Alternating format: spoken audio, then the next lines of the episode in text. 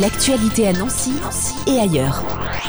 Paul, bonjour. Bonjour. Tu es président de l'association Itadori. Tout à fait. Et ce mois de septembre, à l'MJC Pichon est bien marqué par l'exposition Paplard, porté par cette association. Une vingtaine d'exposants, des ateliers, tout ça jusqu'au 2 octobre. L'objectif de cette expo À l'origine, donc moi je suis aussi animateur à l'MJC Pichon, donc en Ouais. fait, c'est un partenariat on dirait, entre l'association de laquelle je suis président et la MJC Pichon. L'idée de cette expo se fonde sur euh, l'exposition, enfin plutôt l'événementiel qu'on avait mis en place sur un mois, le mois du Japon, euh, qui déjà euh, m'avait permis de, de- de partager un peu mes passions pour le Japon et le papier, puisque j'avais rencontré un maître papetier japonais qui m'avait transmis sa technique ou expliqué.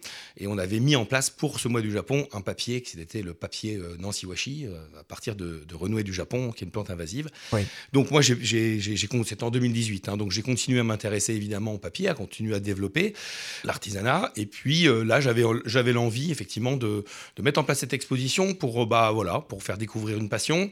Et puis aussi moi, à titre personnel, pour rencontrer euh, au- au niveau du Grand Est les gens qui, euh, qui partagent cette passion à plein de niveaux différents, puisque dans le papier, on retrouve autant le papier artisanal que les gens qui font de la relure de livres, Ouais. que les gens qui font du papier marbré, que, euh, que des gens qui font de la sculpture. Enfin voilà. C'est Voilà, très, on va voir un peu la diversité Ouais. de, de ce qui est proposé, mais on, on peut revenir juste 30 secondes sur cette passion, justement, autour Mm. du papier et du Japon. Quel a été le déclic? Qu'est-ce qui t'a lancé dans cette passion du papier et de tout ce qu'on peut faire autour de ça, de son histoire, etc. Bah, le déclic, c'est vraiment la rencontre. euh, Enfin, je dirais. Avant, je faisais de la gravure. Donc, le principe de la gravure, sans s'étendre dessus, d'ailleurs, dans l'exposition, on en parle un petit peu, euh, est quand même basé sur une impression sur le papier. Donc, le papier est assez central. Donc, j'avais cette pratique-là et euh, j'ai fait un voyage au Japon. Donc, euh, j'étais parti quatre mois là-haut et j'ai rencontré ce- cet homme qui, euh, qui était fabricant. Donc, j'ai découvert son atelier, etc. Et j'ai vu ça un peu comme un signe du destin parce qu'on part au Japon parce qu'on est fan de. Il y a plein de raisons d'être fan du Japon, tellement il y a d'artisanats différents et puis de, de choses intéressantes. Mais là, vraiment, il y a eu cette rencontre. Et c'est vraiment cette rencontre qui m'a donné l'envie de, euh, de, de- m'essayer à ça. Et ensuite, je trouve que c'est assez fascinant de pouvoir fabriquer son propre support sur lequel on va aller venir, venir graver, c'est-à-dire de, de ne plus être euh, dépendant euh, des fabricants de papier, des grossistes ou autres, et de fabriquer un papier comme on le veut, avec la couleur euh, qu'on veut, puisque Mhm. selon les plantes qu'on va utiliser, etc. Donc c'est vrai que cette, euh, ce lien avec le recyclage aussi, c'est-à-dire euh, d'être autonome dans sa pratique et de pouvoir la renouveler à l'infini, euh, je trouvais ça, évidemment, c'est quelque chose qui me, qui, qui m'a parlé, je dirais, inconsciemment au départ. Et puis maintenant, j'en ai assez conscience et euh, j'ai envie de- d'essayer de le mettre en pratique. Voilà. Voilà, il y aura plusieurs euh, conférences hein, au cours de, de, ce, Oui. de ce temps autour de, de ça.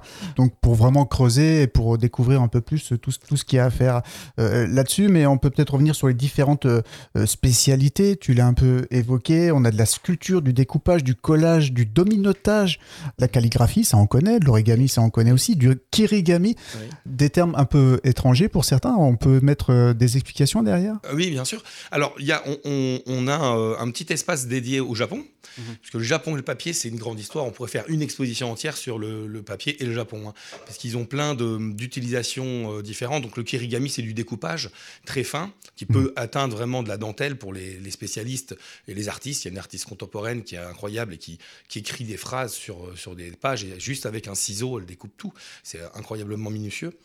Après, évidemment, bon, l'origami, tous ces termes-là un peu euh, japonais euh, sont expliqués en s'appuyant sur des vidéos. C'est ça qui est intéressant, c'est qu'il y a des cycles de vidéos, un cycle court et un cycle long. Le cycle court, c'est une vidéo de 1 à 4 minutes maximum qui s'attarde sur des spécialités euh, qui seraient un peu plus complexes, de, enfin pas complexes, mais je dirais que c'est plus facile quand on veut s'adresser à un large public de le faire euh, comme cela euh, et non pas sur des écriteaux qu'il faut lire, qui peuvent être un peu rébarbatifs. Donc, donc voilà, il y a des choses qui nous paraissent plus simples mais qui ne le sont pas forcément. On voit une sculpture en papier, on se dit pourquoi pas, mais derrière, il peut y avoir plein de techniques différentes. C'est du papier mâché. Il y a des gens qui font durcir le papier, notamment une dame qui m'expliquait qu'elle ne peut pas en été parce qu'il fait pas assez chaud pour que le papier euh, durcisse assez vite. Elle est obligée d'utiliser des, euh, des radiateurs, donc elle le fait qu'en hiver et l'été elle fait de la mosaïque à la place. Alors c'est- contre-intuitif. hein, voilà. Donc il y a, y a tout ça qui, qui, entre en jeu euh, dans cette exposition. Après, aux gens un petit peu de se balader, de se poser les questions, en espérant qu'ils trouvent les réponses dans les vidéos ou sinon, euh, parfois, en, voilà, en posant la question euh, aux artistes présents. Il y aura deux ateliers prévus jusqu'au 2 octobre? Alors, le 1 et le 2, ce sont des stages qui sont proposés. Et effectivement, on retrouvera un stage d'origami, calligraphie latine, Euh, stage de gravure sur Tetra Pak, donc c'est, on, est bien sur des, briques de lait sur lesquelles on peut graver et faire des tirages euh, ancrés sur papier. Euh, atelier papier également que je mettrai en place et puis je crois que voilà il y en a quatre, donc je crois que j'ai fait le tour. Parmi toutes les, méthodes proposées, il y en a une toi qui t'intéresserait d'expérimenter. tu fais déjà de la gravure. parmi les autres, laquelle te titille le plus aujourd'hui? Euh, bah, c'est une bonne question. Je, le découpage est déjà fait. Là, je fais, je fais du collage beaucoup. Collage, découpage. Le volume, euh, en fait, peut-être la typo. J'avoue que ah, y amener du texte euh, sans que ça soit écrit à la main ou juste imprimé. Je trouve ça intéressant d'intégrer du, du, texte, de la typo sur, sur des gravures. Ça, ça me, ça me semble intéressant, pertinent. Et puis, puis possible à additionner à, un atelier de gravure. On a une presse, on peut avoir enfin, voilà, tout un système. Ça, c'est, je trouve ça intéressant. C'est peut-être la prochaine évolution euh, dans ton travail. Voilà. Hein bah, après, moi, à titre personnel, j'essaie de m'intéresser aussi beaucoup à la transparence du papier. Et là, je suis plus dans la fabrication de lampes sur lesquelles j'imprime. Euh, voilà, donc euh, c'est vrai que cet aspect transparence, c'est aussi très japonais dans l'approche du papier. On te rencontrera bien sûr jusqu'au 2 octobre, hein, parce que tu es sur place aussi.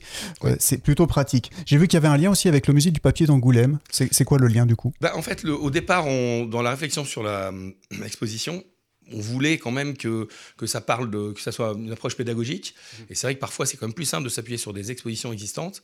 Euh, et là, c'était le cas. Donc, on a recherché euh, une exposition existante. Et là, ils nous ont prêté des panneaux euh, explicatifs sur l'histoire du papier à travers le temps. voilà. Donc, c'est le, lien qui a été fait. Et, là, du coup, ils sont pas sur le flyer, mais on les remercie. C'est le, le, musée du papier de Pont-à-Mousson oui, plus proche de nous pour le coup. Plus proche de nous, euh, qu'on connaît peu et qui en fait euh, un musée euh, centré sur le papier mâché. En tout cas, comment avec le papier on peut faire. eux, c'est vraiment du mobilier et des objets utilitaires. Donc là, ils nous ont prêté deux trois objets qui permettent de, de se questionner aussi sur bah tiens, ça c'est une table, ah bah tiens, ça c'est une pelle, une balayette décorée, un peu japonisante, qui date du 18e ou 19e. donc voilà. D'accord. Donc Paplard, c'est jusqu'au 2 octobre à la MJC Pichon, donc de quoi se faire un peu surprendre, s'émerveiller aussi devant des, des œuvres. On n'imagine ah, pas ce qu'on peut faire avec, avec euh, du papier. Et on retrouve tout programme sur le site de la MJC Pichon. Exactement, tout, est dit. Et puis sur Facebook aussi, il y a une page Itadori que vous pouvez aller euh, liker et puis regarder ce qui se passe. Pour l'association Itadori, d'autres projets pour cette saison? Plutôt euh, s'attarder sur l'aspect créatif et euh, la fabrication des objets euh, artisanaux. Et on a mis en place aussi un flyer qui est à disposition des gens, qui propose des balades de sensibilisation autour de la, spécifiquement de la renouée du Japon. Mmh. L'idée, c'est vraiment de s'intéresser à qu'est-ce que cette plante, pourquoi elle est invasive, et comment on, en est arrivé, nous, avec l'association, à fabriquer du papier. Donc ça, on propose des demi-journées ou des journées, voire plus, sur du, du projet, je dirais, collectif participatif. Merci, Paul. Mais merci à toi. L'actualité à Nancy et ailleurs. C'est sur Fudget. Pour y participer, contactez-nous au 0383 35 22 62.